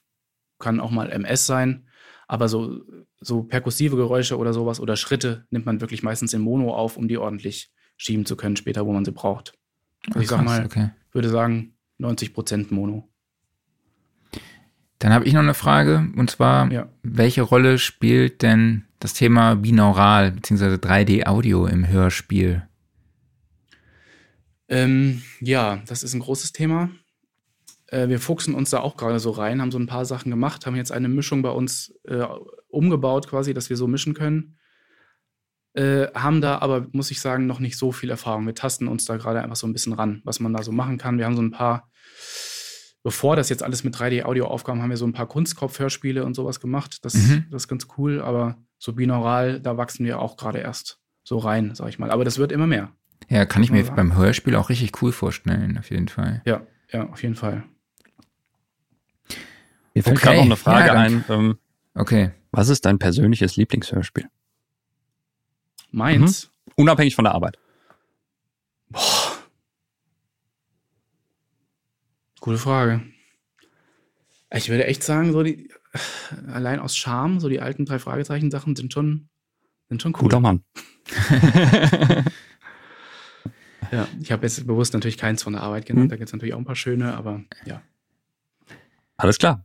Okay. So, dann kommen wir zu unseren beliebten Typfragen. Ich stelle dir immer zwei Antwortmöglichkeiten zur Auswahl und du musst dich für eine von beiden entscheiden. Mhm. Mac oder PC? Mac. Analog oder digital? Digital. Dann die alles entscheidende Frage, bei der ich diesmal leider keinen Vergleich habe, warum sie so super toll ist. Mir ist einfach keiner eingefallen. Kommt der Weil du EQ damit? Studioszene-Tickets gewinnen kannst. Ah, verdammt, ja, genau, richtig. Du kannst sogar Studioszene-Tickets mit dieser Frage gewinnen. Kommt der EQ vor oder hinter den Kompressor? Danke, mein lieber Wingman. Ach, diese Frage. Kommt drauf an. Eigentlich immer beides, aber wenn ich mich entscheiden muss, davor. Super. 44,1 Kilohertz oder 48 Kilohertz? 44,1. Kaffee oder Tee? Kaffee. Buch oder E-Book? Buch. Die hättest du ja umformulieren müssen. Hörbuch oder Oh. Buch. Ja. Sprach- oder Textnachricht? Textnachricht. Und Podcast oder Video? Podcast, sage ich jetzt mal. Super, danke dir. Kommt drauf Ja. an. Es kommt immer alles drauf Äh, an. Genau. Wir haben ja eine neue Kategorie, die nennt sich so Go No-Gos. Also was sollten Künstler möglichst im Studio vermeiden? Ähm, was sollten denn Sprecher im Studio möglichst vermeiden? Hm, möglichst vermeiden. Was ich nicht so mag, ist, wenn sich Sprecher das Mikro immer selbst hinstellen, wenn wir das irgendwie eingerichtet haben. Das kommt schon mal vor, weil in einem anderen Studio stand das immer so und dann drücken die sich das selber zurecht. Das finde ich, mag ich immer nicht so. Hm. Verständlich. Also alle Sprecher da draußen nicht machen. Lasst es. wir wir wissen schon, was wir tun, meistens. Meistens. Kommt drauf an. Ja. Alles klar. Dann haben wir noch unseren beliebten Referenztrack und ich überlege gerade, ob wir in dem Kontext nicht eher, eigentlich eher ein Referenzhörspiel oder Hörbuch nennen müssten. Aber bleiben wir bei unserer alten Tradition. Wir haben eine Spotify-Playlist, die jede Woche mit neuen Songs befüllt wird. Und da Ja. packen wir jetzt einen Song drauf, der entweder besonders toll gemischt, gemastert, besonderes Sounddesign hat, das Songwriting ist speziell. Egal welches Genre, egal welches Jahrzehnt, hast du da irgendeinen besonderen Song, der dir einfällt? Puh, vielleicht, kann, puh, ja, viel. Vielleicht kann ich da den, den Referenztrack nehmen, den ich immer nehme, um irgendwelche Boxen zu testen oder so, weil ich den Mhm. einfach super, super ausgewogen, super gemixt finde. Und zwar ist das von äh, Porcupine Tree Trains, heißt der, glaube ich. Das ist mittlerweile der dritte Song vom In Absentia-Album. Oder war der auf In Absentia oder war der auf der Deadwing? Ich weiß es jetzt gerade gar nicht Weiß ich gerade nicht. Einer von den beiden so ein blaues Cover, erinnere ich mich. Ja. Ja, ja. und der, der ist echt super. Mhm. Den, den höre ich echt gerade, wenn ich, wenn ich Boxen einhören will oder so, finde ich den toll. Ja. Und auch so natürlich, nicht nur technisch. Perfekt, wunderbar. Wird draufgepackt. Marc, was hast du mitgebracht? Ähm, ich habe so einen WDR4-Klassiker dabei. ich sehe Mal wieder. Äh, right Beside You von Sophie B. Hawkins. Mhm. Ich weiß nicht, kennst du den Track? Natürlich, klar. Ist von 1994. Äh, es ist dieser Song mit dem sehr, sehr prägnanten Flöten-Synth-Sound am Mhm. Ja. Anfang. So, Sehr cool. ne? Also ich, ich habe auch geguckt, wie der Sound gemacht wurde. Ich habe es leider nicht gefunden. Ich habe so ein altes Video gefunden von Top of the Pops, äh, wo sie aufgetreten ist. Da war zwar so eine Synth-Burg, aber ich konnte gar nicht sehen. Ich glaube, es war auch einfach nur ein MIDI-Controller, der irgendein Hardware, also irgendein 19 Zoll Synth oder so angesteuert hat, wenn das überhaupt nicht, vielleicht waren es sogar Attrappen, ich weiß es nicht. Äh, ich fand es halt witzig, sie stand da die ganze Zeit mit so einer Trommel irgendwie, mit so einer Handtrommel live. War natürlich auf Playback, ne? Da stand ein Fahrrad auf der Bühne, wo ich mir dachte, wo kommt denn jetzt dieses Fahrrad her? Das war, also die Szenerie war äh, sehr gewöhnungsbedürftig, sage ich jetzt einfach mal. Aber ich finde den Song auch eigentlich ganz cool Ja. und dachte, ich hau den einfach mal drauf. Ist das nicht auch das Video gewesen, wo dann auch sehr viel geritten wurde? Ja, Hm? genau. Deshalb dachte ich auch die ganze Zeit, es wäre so eine Panflöte, ohn- ohne jetzt irgendwie äh, zu viel Klischee reinzubringen. War bestimmt irgendein Sound aus dem JV 1080 oder sowas. Mal gucken, ob wir das noch rauskriegen können. So, Ja. äh, apropos Radioklassiker. Äh, ich habe mitgebracht The Heat is On von Glenn Frey. Von 1984, geschrieben von Harold Faltermeyer und Keith Forsey. Aus dem Soundtrack von Beverly Hills Cop. Und das ist für mich ein Radiosong, so absoluter klassischer Radiosong. Der läuft halt immer mal wieder, wenn die besten Hits der 80er laufen, dann ist der vorne mit dabei. Und vor allen Dingen ist auch so ein Song, den, den kannst du, glaube ich, da kannst du alle Genres mit bedienen. Der geht als Popsong wunderbar durch, der geht auch als Rocksong wunderbar durch. Und er hat ein geiles Saxophon drin. Ich meine, wir brauchen ja eh mehr Saxophone in der Musik und ah, schön. Geil. Ja, ist auf jeden Fall so der 80s Party-Hit, würde Ja. ich mal sagen. Ja, ich glaube, das ist ein Song. bestimmt auch bei Top Gun, oder? Also kann ich mir sehr gut vorstellen. Mm, ja, Oder so. Ich glaube, er, es, es ist, er ist ein bisschen zu fröhlich, finde ich, fürs Top Gun-Szenario, aber nee, ansonsten mit dem Song tust du keinem weh. Das ist schon mal ganz gut, ne? Ja. Ne? Gut. Äh, Manuel, zum Schluss, wo findet man dich Ja. denn online? Entweder so soziale Netzwerke oder eben auch vielleicht, wo findet man das äh, Hörspielstudio Xberg?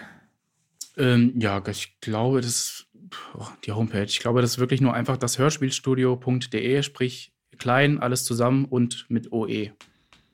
Das Da ist richtig. Kann man gucken, da gibt es Referenzen und genau, kann man sich einfach ein bisschen durchklicken. Und bist du auch auf Social Media irgendwo aktiv? Äh, ja, ich, ich habe einen Instagram-Account, aber der wird nur sporadisch genutzt. Also wir, also das Hörspielstudio hat auch einen Instagram-Account. Ähm, da kann man auch mal vorbeigucken. Da werden immer aktuelle Sachen mal auch mal aus der Produktion gepostet. Das ist vielleicht für den einen oder anderen mal interessant. Ach, cool. Okay, cool.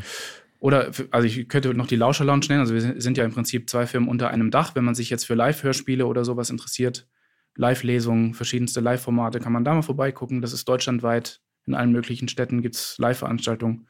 Da kann man einfach mal gucken, wenn einen da was interessiert. Ist echt immer cool. Sehr cool.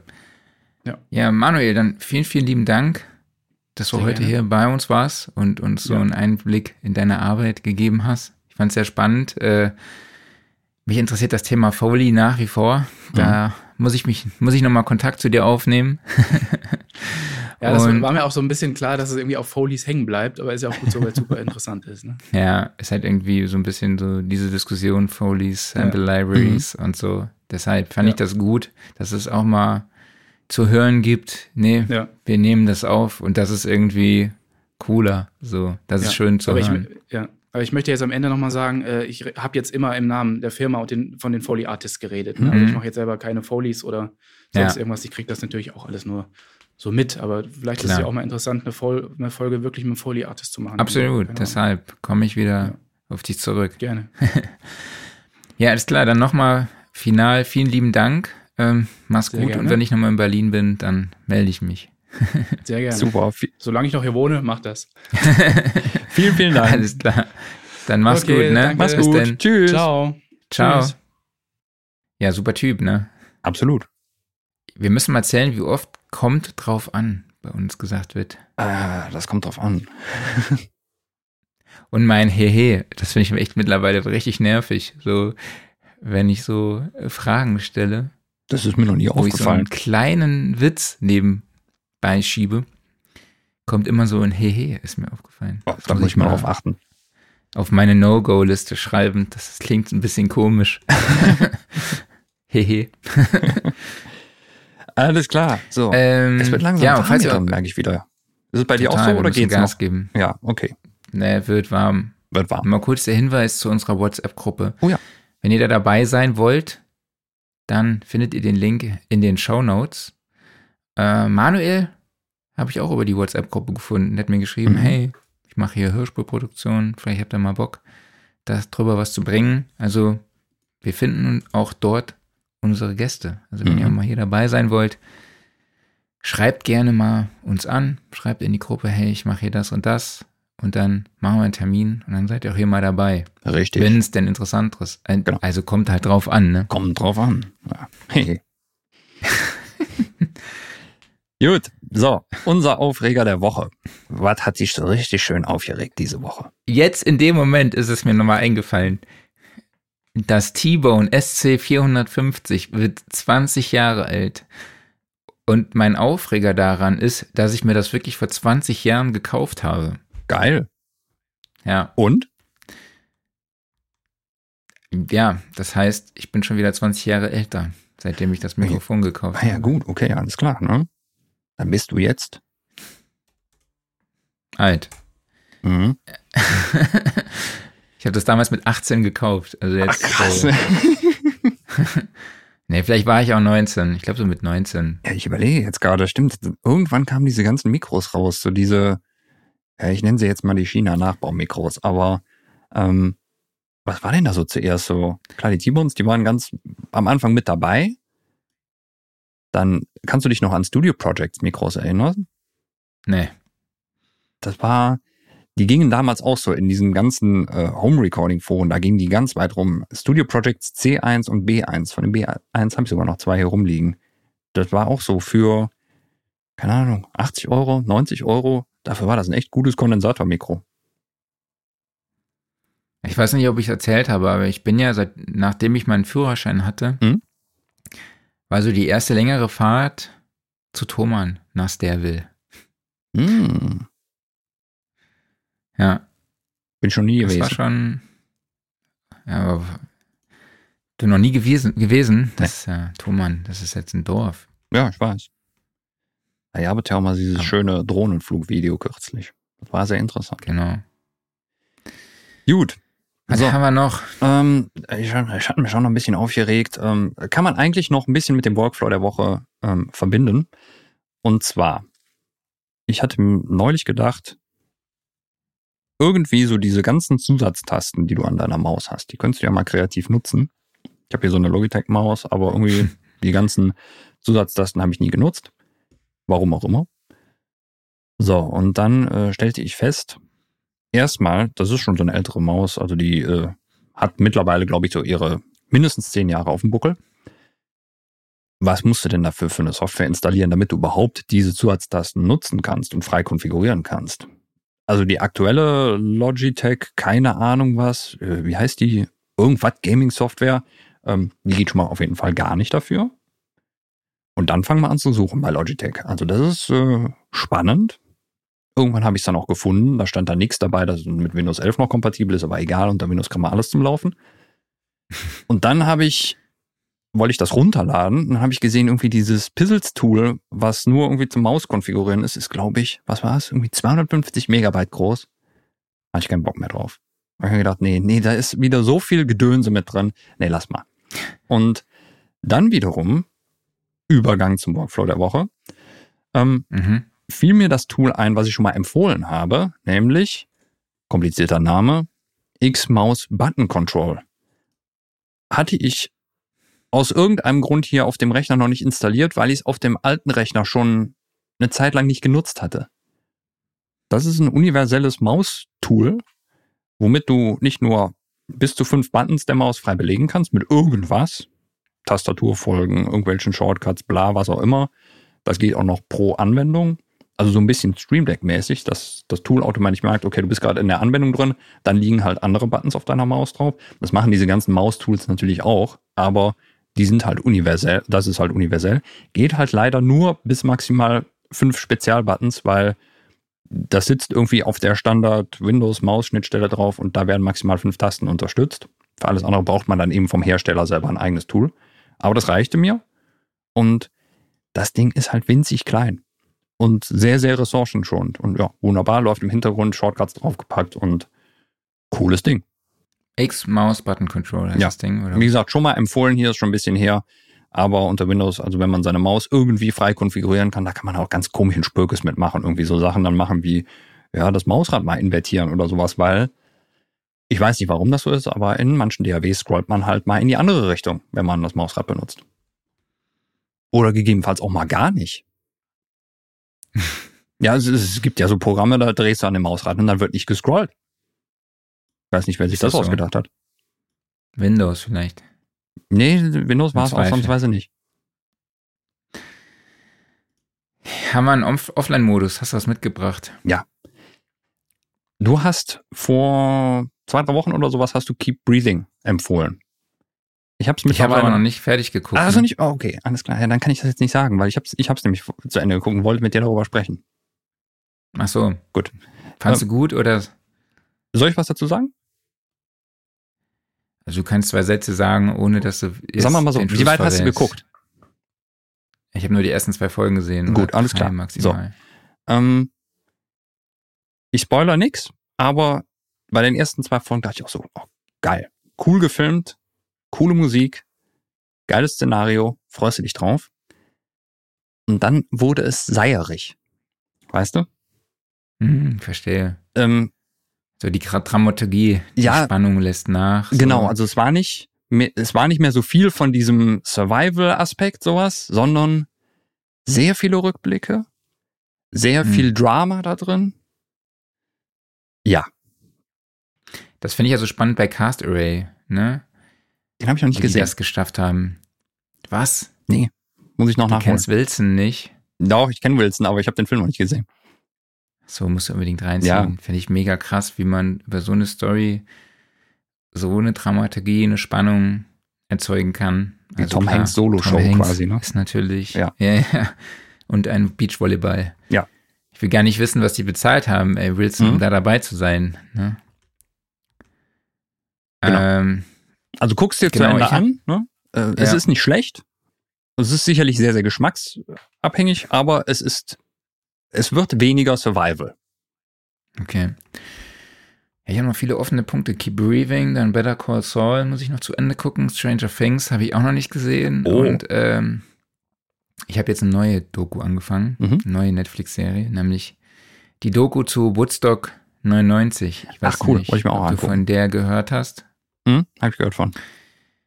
Also es geht äh, um Woodstock, das berühmte Festival, äh, ja, aus dem Jahre 1969 war es, glaube ich, oder ich glaube, es gab, vielleicht gab es auch öfter in den 60ern, ich weiß es gar nicht, ich glaube, dieses mega bekannte war von 1969. Ähm, und dann wurde es ja 1994, gab es dann ein Revival und das hat aber nicht so ganz funktioniert und die Veranstalter haben sich aber gedacht, wir versuchen das 99 noch einmal, Mhm. um diesen Spirit wieder zu erwecken aus dem traditionellen Festival. Und das ist dann gewaltig schief gelaufen, Mhm. auf jeden Fall. Aber man muss sich denken, das Line-Up war wirklich so Limp Bizkit, Mhm. Red Hot Chili Peppers, Bush, Korn, Fatboy Slim, Sheryl Crow. Also es waren wirklich, ich glaube, James, ja, es waren wirklich alle da. So, ne? Und es ist einfach komplett eskaliert, weil den Besuchern wurde am Eingang das Wasser abgenommen. Ein Wasser vor Ort wegtun. kostete irgendwie 15 Dollar oder so. Was? Es war glühend heiß bei 45 Grad. Ähm, die Stimmung war nicht so gut. Dann wurden, wurde natürlich das Wasser aus den Festivalklos getrunken, was sich leider, ähm, was gemischt war mit den Fäkalien. Das heißt, die haben ihre eigenen Fäkalien getrunken. Und irgendwann ist, die, ist es einfach so eskaliert, dass das Ganze apokalyptische Zustände annahm. Ich glaube, an irgendeinem Tag wurden Kerzen, ich glaube, am letzten Tag wurden Kerzen verteilt, damit abends bei irgendeinem Konzert da die Zuschauer ein Lichtermeer machen können. Endete darin, dass die Line Arrays in verschiedenen Reihen brannten, abgerissen wurden. Huch. Es gab mehrere gewalttätige Auseinandersetzungen, es gab Vergewaltigungen. Alter. Äh, also es gibt dann halt auch Bilder des Festivalgeländes danach. Das sieht einfach nur aus wie Krieg. Also das ist echt, ich habe es noch nicht ganz fertig geguckt, aber ist schon echt krass, zu was dann Menschen ja fähig sind. Aber es ist, also die Schuld liegt natürlich auch bei den Veranstaltern und es ist auch so, dass Fred Durst die Stimmung auch wirklich bei den Konzerten noch so erhitzt hat. Hm. Das ist eine sehr gute Idee, sowas zu machen. Ja, ich weiß nicht, welcher Song es ist. Also in irgendeinem Song ging es halt darum, dann auch zu sagen, was man scheiße findet und Mhm. äh, sich dagegen zu wehren und bla bla bla. Und das hat er so richtig dann auch genutzt und Mhm. hat die Leute da angestachelt und ging es richtig ab. Also, das ist schon echt krass. Da ist dann aber auch nachher eine riesen mich sehr- Klagewelle wahrscheinlich über die Veranstalter reingebrochen, oder? So weit bin ich noch nicht. Mhm. Also, ähm, wenn man, so, also die Veranstalter werden bei sich zu Hause gefilmt. Mhm. wenn man sich jetzt das zu Hause anschaut, kann es sie nicht finanziell oder wirtschaftlich so sehr beeinflusst haben Okay. oder beeinträchtigt. Verstehe. Ähm, genau, nee, aber so weit bin ich noch nicht. Mhm. Ähm, aber die Doku kann ich auf jeden Fall, ja, als Musikbegeisterter kann man die sich mal reinziehen. Mhm. Jo. Dann haben wir noch den Gear Corner. Ja. Hast du Und was auf dem Zettel? da ist es halt auch immer noch so Wüstenszenario. Ein Dornbusch rollt in weiter Ferne vorbei. Ich weiß nicht, ob die Leute alle mit ihren Reveals bis zur Studioszene warten dann die Bombe platzen lassen oder So Aber- wird das sein. es tut sich nichts. Deshalb gibt es nur so eine exemplarische kleine Nachricht, die so ein bisschen für Interesse gesorgt hat, nämlich es gab eine Ankündigung von Soundtoys. Nicht, dass da irgendwie ein neues Plugin käme oder sowas, wo so seit Jahren drauf gehofft wird, sondern ja, auch Soundtoys wird es demnächst schaffen, mal VST3-Plugins anzubieten. Das ist ja schön, dass sie es endlich schaffen. Also da gibt's jetzt, glaube ich, mittlerweile eine Beta-Version, die man sich runterladen kann. Und dann vermutlich demnächst auch die finalen Versionen. Freue ich mich schon sehr drauf, weil natürlich Soundtoys ist immer noch wunderbare Produkte. Und wenn ich die demnächst als VST3 benutzen kann, dann umso besser. Ich weiß gar nicht, ob ich dann überhaupt noch irgendein VST2-Plugin habe. Aber es wird sehr, sehr lange Zeit. Und ja, liebe Soundtoys-Leute, ich weiß nicht, warum ihr nicht mal was Neues rausbringt, aber macht doch mal. Ihr habt so viele tolle Sachen gemacht. Sind euch die Ideen ausgegangen? Weiß es nicht. Da geht noch mehr. Da geht noch mehr, du? ja. Ihr habt so viel auf der Pfanne. Oder von mir aus updatet mal irgendwas oder sowas, aber irgendwas. Ja, ich bin ja froh, dass es ein Lebenszeichen gibt außerhalb der Newsletter und der. Sales-Angebote. Ne? Mhm.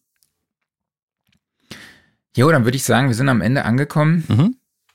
Denkt an unsere Ticketverlosung. Genau. Also wenn ihr Tickets zur Studioszene gewinnen wollt, sagt uns, warum der EQ hinter oder vor den Kompressor kommt, aber nur falsche Antworten werden Richtig. akzeptiert. Einfache Anredaktion at soundrecording.de mit dem Betreff Studioszene und dann einsenden Schluss, was habe ich gesagt, ist der 24. Ich habe schon wieder vergessen. Irgendwie sowas in dem Dreh, also eine Woche vor Studioszene, damit ihr euch auch darauf einstellen könnt und eure Reise planen könnt. Mhm. Ansonsten nochmal der Hinweis, folgt uns auf Instagram, Studiosofa Underline Podcast. Mhm. Abonniert uns auf YouTube, Facebook, Spotify, Apple Podcasts. Setzt überall die Glocke, damit ihr auch immer schön informiert seid, wenn Mhm. wir was Neues rausgebracht haben. Mhm. Und bewertet uns bei Apple Podcasts und jetzt auch bitte bei Spotify. Das Gerne. hilft uns, damit durch den Algorithmus auch andere Hörer uns finden und wir unsere Reichweite vergrößern können. Mhm. Dann, das ist leider notwendig. Das ist äh, leider notwendig und ansonsten, genau, denkt an die Studioszene, 30. 31. August. Ich glaube, da denken alle dran. Ich denke auch, kauft euch das Heft, meldet euch für den Tonstudio Guide an und dann würde ich sagen, danke fürs Zuhören, Zuschauen und wir hören und sehen uns dann nächste Woche wieder. Nächste Woche, richtig. Das ist dann die Ausgabe vor der Studioszene, wo wir Genau. auch mit unserem wunderschönen Studiosofa natürlich vor Ort sein werden. Und dieses Studiosofa wird präsentiert vom Music Store in Köln, dem Paradies für Musiker. Vielen, vielen Dank an euch alle dafür, dass ihr dabei wart. Vielen Dank an dich, Marc. Vielen Dank natürlich auch an den lieben Manuel, dass er uns so tiefe Einblicke in seine Arbeit gegeben hat. Und dann würde ich sagen, nächste Woche in alter Frische wieder. Selbe Zeit, selber Ort. Wir sehen uns. Bis dahin. Tschüss. Ciao.